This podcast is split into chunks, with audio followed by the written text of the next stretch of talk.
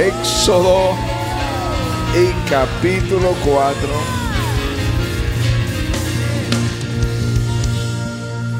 Aquí hay uno que como lo estábamos cantando ahora, es enviado por Dios. La zarza comienza a arder. Moisés se acerca a esa zarza y el Señor le dice, quita el calzado de tus pies porque el lugar en que tú estás, tierra santa es, y él ahí recibe el llamado para ir a liberar al pueblo de Israel de la cautividad de Egipto, sacarlo de ese lugar y llevarlo a la tierra prometida. Y en el capítulo 4 entonces Moisés respondió diciendo, he aquí que ellos no me creerán ni oirán mi voz, porque dirán, no te ha parecido Jehová. Y Jehová dijo, ¿qué es esto que tienes en tu mano? Y él respondió, una vara. Y él le dijo, échala en tierra. Él la echó en tierra y se hizo una culebra, y Moisés huía de ella. Entonces dijo Jehová a Moisés, extiende tu mano y, toma por la y tómala por la cola. Y él extendió su mano y la tomó y se volvió vara en su mano. Por eso creerán que se te ha parecido Jehová, el Dios de tus padres, el Dios de Abraham, Dios de Isaac y Dios de Jacob. Le dijo además Jehová, mete ahora tu mano en tu seno. Y él metió la mano en su seno y cuando la sacó de aquí, su mano estaba leprosa como la nieve. Y dijo, vuelve a meter tu mano en tu seno. Y él volvió a meter su mano en, en su seno y al sacarla de nuevo, He aquí que había vuelto como lo era, como la otra carne. Si aconteciera que no creyeran ni obedecieran a la voz de la primera señal, creerán a la voz de la postrera. Y si aún no creyere, y estas dos señales, ni oyeren tu voz, tomarás las aguas del río y las derramarás en tierra, y se cambiarán aquellas aguas que tomarás del río y se harán sangre en la tierra. Ahora en el verso 29, Moisés va, se presenta a los ancianos y les cuenta lo que el Señor les dijo.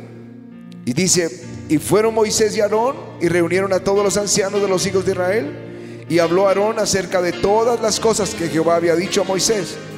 E hizo las señales, digo conmigo señales.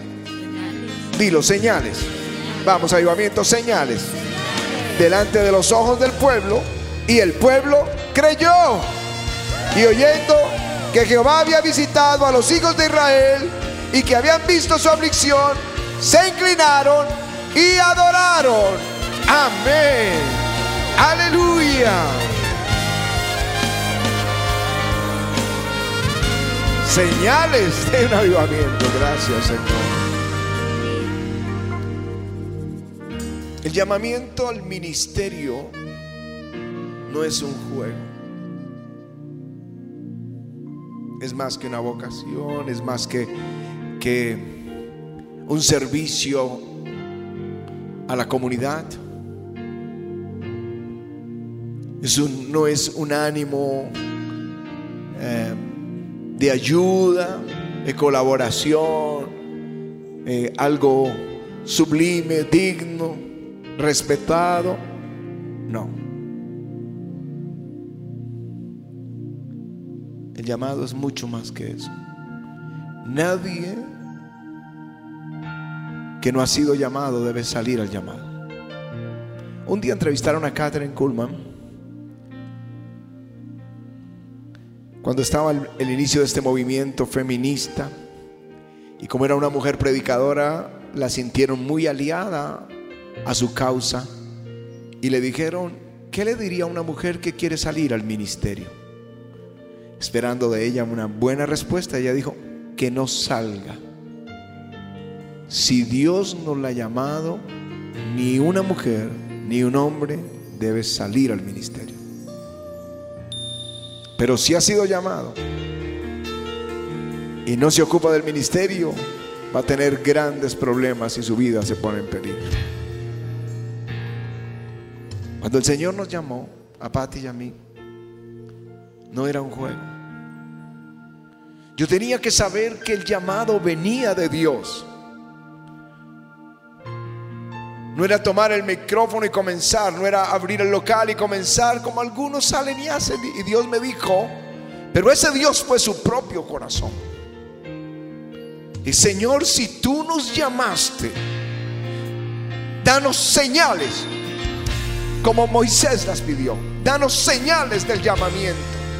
Eso fue un miércoles. Habíamos ayunado lunes, martes y miércoles y esto fue al mediodía. Esa tarde recibimos una llamada de Edith y David que ahora está disfrutando de su recompensa en el cielo.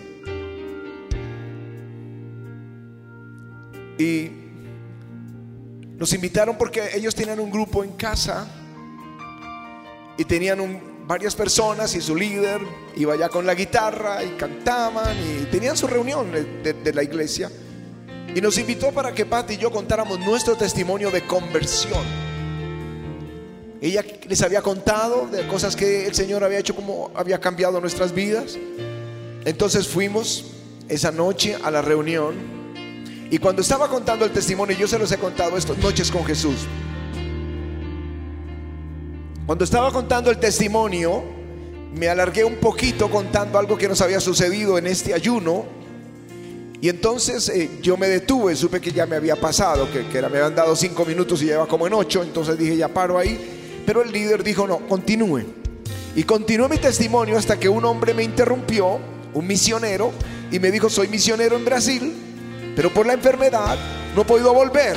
Por favor, ore por mí. Y yo era el nuevo del grupo. Patti y yo éramos los invitados nuevos. Pero no sabíamos que estábamos sobre una señal. Solo un joven misionero pide oración. Y yo me, turbé, no sabía cómo hacerlo, nunca lo había hecho. Solo cerré los ojos y le dije, Señor, sana a este misionero. Y cuando abrí los ojos, él ya no estaba ahí. Y yo busqué dónde estaba cuando lo vi en el suelo caído. Yo nunca había visto eso. Entonces vino otro para que oráramos. Y luego una señora. Y luego vinieron y hicieron fila a Patty. Y cada persona que orábamos caía bajo el poder de Dios. Nunca habíamos visto esto. Éramos bebés en la fe. Y fue una reunión gloriosa. Y tomamos eh, un taxi, nos revolvimos a la casa y no sabíamos sino qué fue lo que pasó. Y nos estaban esperando ocho personas en casa. Les contamos y una de ellas, que es Marta Salamanca, que está ahí en Miami, pidió, oren por mí para que reciba el bautismo del Espíritu Santo. Y oré por ella y Pati oró por otra, yo por el otro. Y el Espíritu Santo cayó sobre ellos y comenzaron a hablar en otras lenguas. Y cuando me acosté, me acordé, es la señal del llamamiento. Aleluya. Aleluya.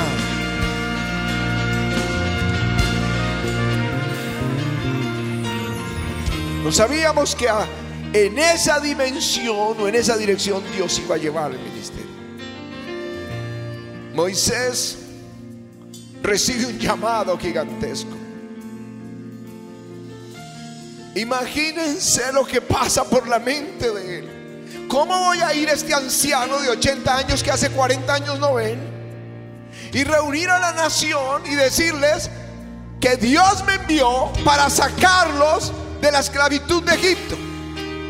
Cuando Él llega temblando como cualquier persona de 80, ¿cómo me van a creer?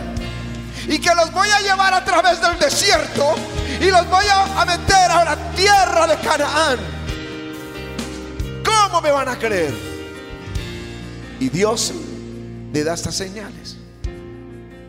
Cuando estoy hablando de estas señales, estoy hablando de la unción. Digo conmigo, la unción. La unción. Lo que Dios nos dio fue la unción. Lo que pasó con ese joven misionero en ese grupo fue la unción. Lo que tocó a estas personas cayendo bajo el poder de Dios fue la unción. La unción que Dios le da a quien es llamado. Y Moisés reúne a los ancianos y le muestra estas tres señales. Y esas mismas señales se las muestra Faraón. Y pone su vara y se convierte en serpiente. Y los magos hacen lo mismo. Y luego la sangre, el agua se vuelve en sangre. Y él hace las señales delante de Faraón. Pero como él obedeció a Dios, Dios le aumentó la unción. Digo conmigo, le aumentó la unción. Y ahora el Señor le dice, golpea la tierra. Y él la golpea con su vara y se convierte en polvo. Eh, perdón, el polvo se convierte en piojos. Y piojos por toda la tierra de Egipto. Ahí los magos reconocen que esto no es una magia. Ahí reconocen, es la unción. Esto es dedo de Dios. Esto es el Espíritu de Dios. Aleluya.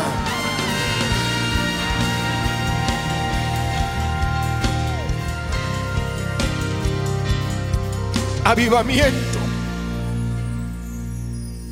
Esta segunda hora no fue para entretenernos. Esta segunda hora es una comisión de Dios. Él nos está mandando para traer un avivamiento a este lado de la tierra. Un avivamiento entre el mundo hispano. Un avivamiento entre el mundo franco parlante. Un avivamiento entre el mundo de habla alemana. Un avivamiento entre el mundo de habla portuguesa. Las puertas se van a abrir. Las puertas se van a abrir. Entraremos por esas puertas llevando la gloria de Dios sobre nuestras vidas. Aleluya.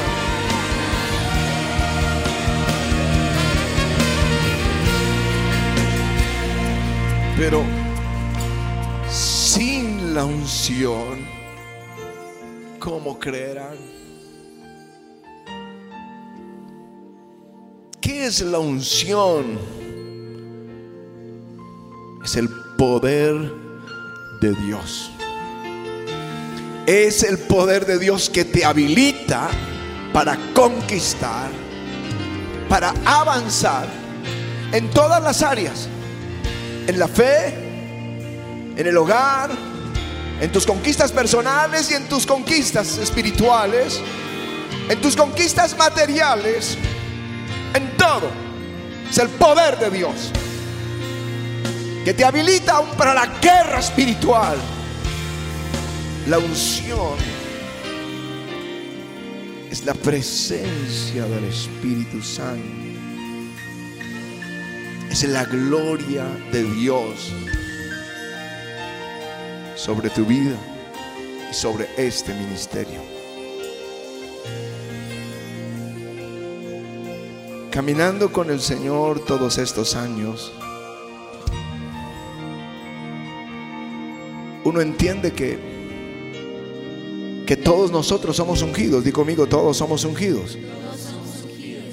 Dicen en Pablo a los Corintios, el que nos confirma con vosotros es Cristo y el que nos ungió es Dios, el cual también nos ha sellado y nos ha dado las arras del Espíritu en nuestros corazones. Cuando, cuando una persona se convierte a Cristo, recibe la unción, recibe el Espíritu Santo como una garantía de la vida eterna. ¿Y cómo sabes que tienes al Espíritu Santo? Porque naces de nuevo. Jesús dijo, una cosa es nacer de la carne, pero otra es nacer del Espíritu. Tú naces del Espíritu y lo sabes porque ahora, por el Espíritu que está en ti, tú quieres hablarle a otro de Jesús. Porque tú sientes que cambiaste sin que tú lo hubieras planeado cambiar. Solo le entregaste tu vida a Jesús y Él generó un nuevo nacimiento, una nueva naturaleza. Y en esa naturaleza está el deseo de hablarle a otros de Jesús. Está ahí. A nosotros nos pasó. Queríamos salir y contarle a todos acerca del Señor. Cuando tú naces de nuevo, Él te mete dentro de su iglesia como al leproso. No podía entrar al campamento hasta que fuera limpio de la lepra y se le ungía el lóbulo de su oreja derecha con sangre, el pulgar de su mano derecha con sangre y el pulgar de su pie con sangre. Y luego se le ungía su lóbulo derecho con aceite, su pulgar derecho de la mano con aceite y el pulgar del pie con aceite. ¿Qué quiere decir esto? Ah, y inmediatamente ya era parte de la congregación, ya podía entrar al campamento. Cuando tú le das tu vida a Cristo, Él te lava con su sangre, Él te compra con su sangre, Él te redime con su sangre y te unge con el Espíritu Santo. Te da el Espíritu Santo. Y ahora tú eres parte de la congregación de los santos, de los redimidos, de los hijos de Dios.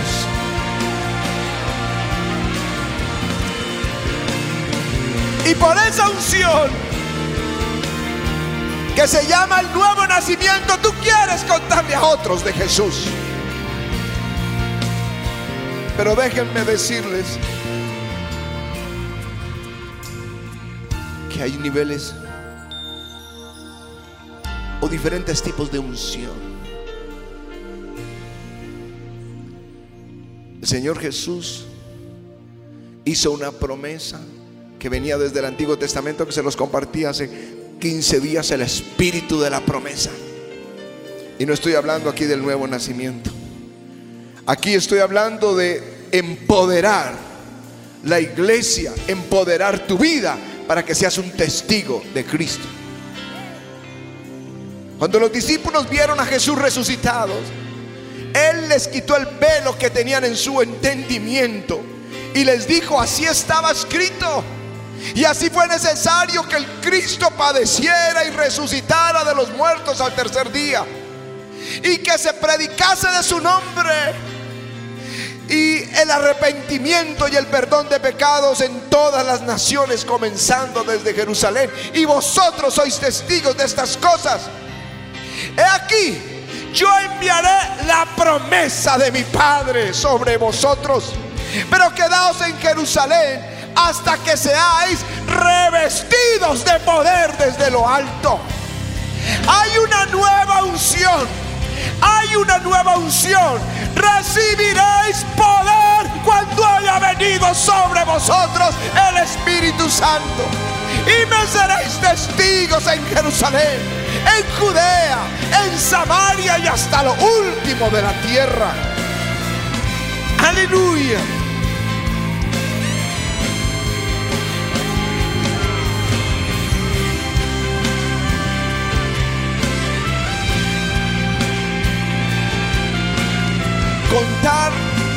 Nuestros testimonios, nuestra experiencia, quizá te ayude un poco a entenderlo. Un hermano mío vino a contarnos en casa acerca del bautismo del Espíritu. Y mis ojos espirituales se abrieron. Yo no había oído esto. Ya había nacido de nuevo ya era una nueva criatura, ya era miembro de la iglesia. Pero yo no había oído esto. Y comienza a leer Hechos 1.8. La promesa, recibiréis poder cuando haya venido sobre vosotros el Espíritu Santo. Y nos cuenta como en Hechos 2, cuando vino el Espíritu Santo, esta gente comenzó a hablar en otras lenguas y a alabar al Señor y a profetizar. Y luego me lo muestra en Hechos 8 como los samaritanos que ya eran la iglesia, que ya se habían convertido, que ya se habían bautizado, que ya se congregaban, que tenían servicios de milagros, pero no habían recibido el Espíritu Santo hasta que vinieron los apóstoles y pusieron las manos sobre ellos y comenzaron ellos a orar en otras lenguas y a profetizar. Y comienza a llevarme por la escritura y mis ojos se abrían en Hechos 10 Mientras Pedro le está predicando en la casa de Cornelio. Y cuando está en la mitad de su sermón, el Espíritu cayó sobre ellos y comenzaron a hablar en lenguas y a profetizar. Y en Hechos 19 le pregunta a los discípulos, ¿recibiste el Espíritu cuando creíste? hermanos dijeron, ni siquiera hemos oído que haya Espíritu Santo. Y esta noche tengo que preguntarte, ¿recibiste el Espíritu cuando creíste? Si tú no lo sabes, que esta noche venga y comience ese bautismo del Espíritu en tu vida y a orar en otras lenguas. Aleluya. Porque recibiráis poder. Hasta que sea revestido de poder desde lo alto.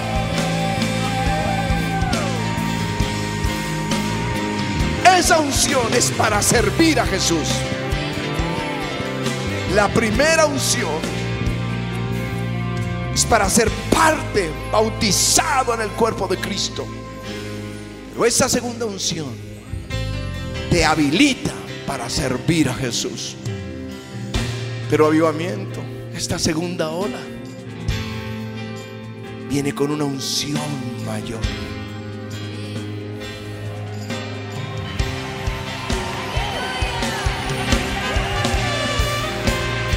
Viene una unción mayor sobre su iglesia.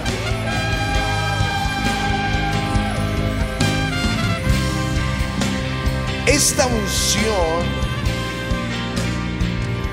viene sobre los sedientos que le buscan. Aquí estamos hablando de un río que fluye en tu interior. Yo no sabía que había más. Después de ese bautismo del Espíritu Santo, cuando mi hermano me habló esa palabra, y estábamos poquitos ahí, ¿te acuerdas, amor? Entonces él, yo le dije, yo quiero eso, yo quiero este bautismo del Espíritu. Entonces digo, vamos a orar. Hizo la oración pidiéndolo, y cuando fue a ponerme las manos, todavía estaba como a dos metros míos. Antes de acercarse, el Espíritu vino sobre mi vida y comencé a orar en otras lenguas y fuimos bautizados con el Espíritu. Patti esa noche no lo recibió porque no oraron por ella, pero al día siguiente estamos viendo un video de alguien predicando sobre el Espíritu y el Espíritu vino y la bautizó. Pero no sabíamos que había más, entonces predicábamos, echábamos fuera demonios, eh, orábamos por la gente. Dios nos usaba. Pero en el año 92, que, que partió para mí la historia mía de mi fe cristiana, comencé esa comunión con el Espíritu y esa amistad con Él. Y fue cuando en el 93 vino sobre la congregación. Pero no sabíamos que nos llevaría a un nuevo nivel. Y en esa búsqueda no tenía ni la menor idea de las cosas que Dios haría. Y ahí vino el primer servicio de milagros. Vino una invitación para predicar a Cuba. Fuimos a Cuba. Estábamos ministrando esa noche. Pero en la tarde, el obispo Ricardo Pereira de la iglesia metodista, que en ese entonces era pastor en Pinar del Río, nos contó una historia. Nos dijo, hay una bruja en este pueblo, en esta ciudad, que está yendo a todas las iglesias. Y en la mitad del servicio se levanta y bota las sillas y bota la cena del Señor y bota el púlpito y nadie la puede controlar. Y el gobierno está cerrando las iglesias por ese desorden de esta bruja. Nos contó la historia. Bueno, estábamos en la mitad de la reunión y yo estaba adorando, aleluya. Cuando se me acerca y me dice por el oído, la bruja está aquí. Ustedes se imaginan el susto. Yo, el diablo me dio visiones. Yo vi las sillas volando, el púlpito volando, Pati volando, yo volando. Pero, entonces, claro, yo me asusté y le, hice señas al dónde y me dijo dónde estaba. Y Patti se bajó a ministrar, lo que a veces yo hago a ministrar. Ella se bajó y cuando pasó cerca la bruja, ella no sabía lo que yo acababa de oír. Y yo haciéndole señas. Y le decía que esa era la bruja. Y ella pensó que le estaba diciendo que orara por ella. Yo, yo le estaba diciendo, cuidado porque esa es la bruja. Y nosotros habíamos tenido liberaciones de brujería En una gastamos 11 horas luchando, esos demonios saliendo, esa mujer crujiendo, hasta que quedó completamente libre y luego se convirtió en una gran discípula de Jesús. Pero yo me imaginé algo peor por todo lo que ella estaba haciendo. Y entonces le dije a Patty, la bruja está ahí. Y ella no me entendió, pensó que le estaba diciendo, ore por la señora que está ahí. Le puso las manos, la bruja cayó al suelo y en un minuto estaba completamente libre. La unción aumenta en la búsqueda del Señor. Hay una unción creciente en los que buscan a Dios persistentemente. Si alguno tiene sed, venga mi beba. como dice la escritura, de su interior correrán ríos de agua viva. Aleluya.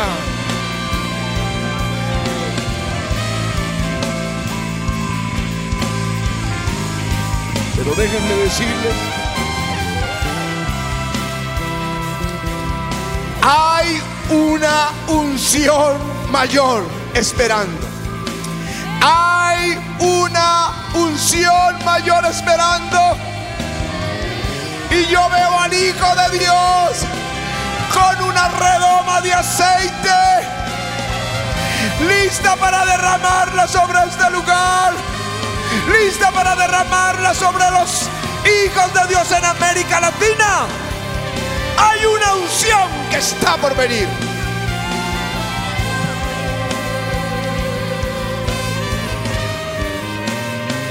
Y esta unción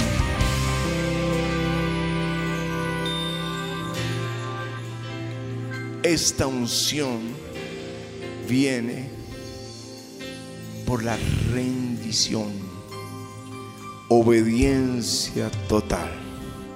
Por eso Moisés hizo las tres señales a Faraón, obedeció y Dios le añadió más.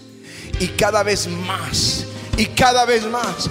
Llegó el día en que él ya no veía como los israelitas, los egipcios, sino que él se sostenía como viendo al invisible.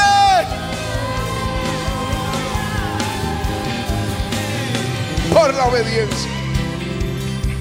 La iglesia primitiva Pedro predicó y tres mil se convirtieron.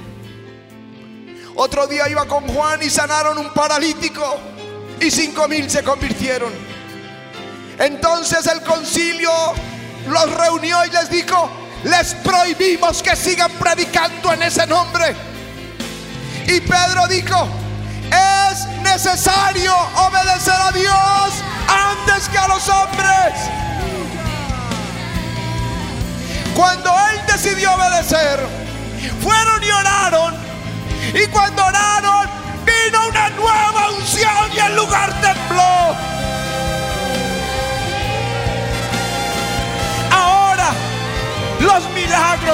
increíbles, sorprendentes. Pedro caminaba y con su sombra los enfermos se sanaban. Traían los enfermos de todas partes y los ponían en camillas. Eso es lo que está por venir. Eso es lo que está por venir. Lo llevaron al concilio y él les reveló el secreto. Es el Espíritu Santo el cual ha dado Dios a los que le obedecen. Aleluya. Aleluya. Este ministerio experimentó esa unción de la búsqueda entre el 93 y el 2001. Pero cuando fuimos amenazados de muerte y nos tocó escondernos en Estados Unidos, estando allá el Señor dijo, regresen y yo voy a estar con ustedes. Pero si se quedan el hambre que temen allá y la muerte que temen allá les alcanzará aquí. Y nos regresamos con temor, pero regresamos. Y ahí comenzó una nueva ola. Avivamiento se convirtió en la iglesia más grande de América Latina. Rendición trae una nueva ola de milagros. Allí se abrió la televisión. Allí vinieron los congresos, el avivamiento al parque. Déjenme decirles esto. La unción del nuevo nacimiento es por la fe en Jesucristo. La unción del bautismo del Espíritu es por la promesa de Jesucristo. La unción del que le busca es por la comunión con el Espíritu Santo.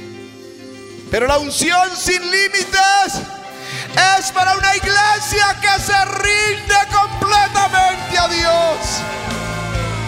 Lo que Él diga, lo que Él quiera, lo que Él mande, lo que tú digas, Señor, lo que tú digas.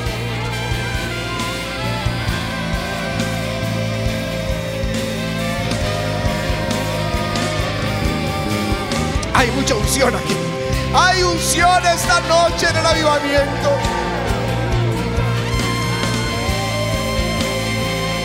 Lo que tú digas, donde tú digas, cuando tú digas una iglesia que se rinde, Él está buscándola.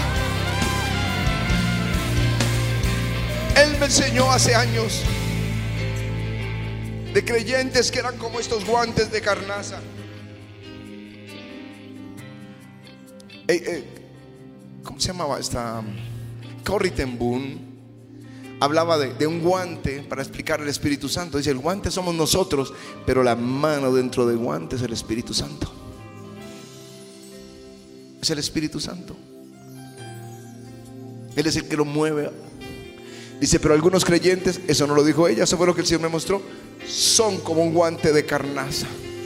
Dios quiere hacer muchas cosas con ellos, pero no puede porque son duros, difíciles, recios, murmuradores, criticones. Jesús, ¿cómo va a hacer algo con ellos? Pero me dijo, estoy buscando. Yo no sé si aquí habrá alguno. Gente como un guante de cirugía. Que Él puede hacer todo lo que quiere, cuando quiera, como quiera, donde quiera. Gente dócil al Espíritu. Si hay alguien que dice, yo quiero ser, levanta tus manos a Él. La unción de la rendición que venga. Dios le ha dado su espíritu a los que le obedecen. Nosotros somos testigos suyos de estas cosas. Y también el Espíritu Santo, el cual ha dado Dios a los que le obedecen. Levanta tus manos y dile a ti, Señor, es a ti a quien voy a seguir.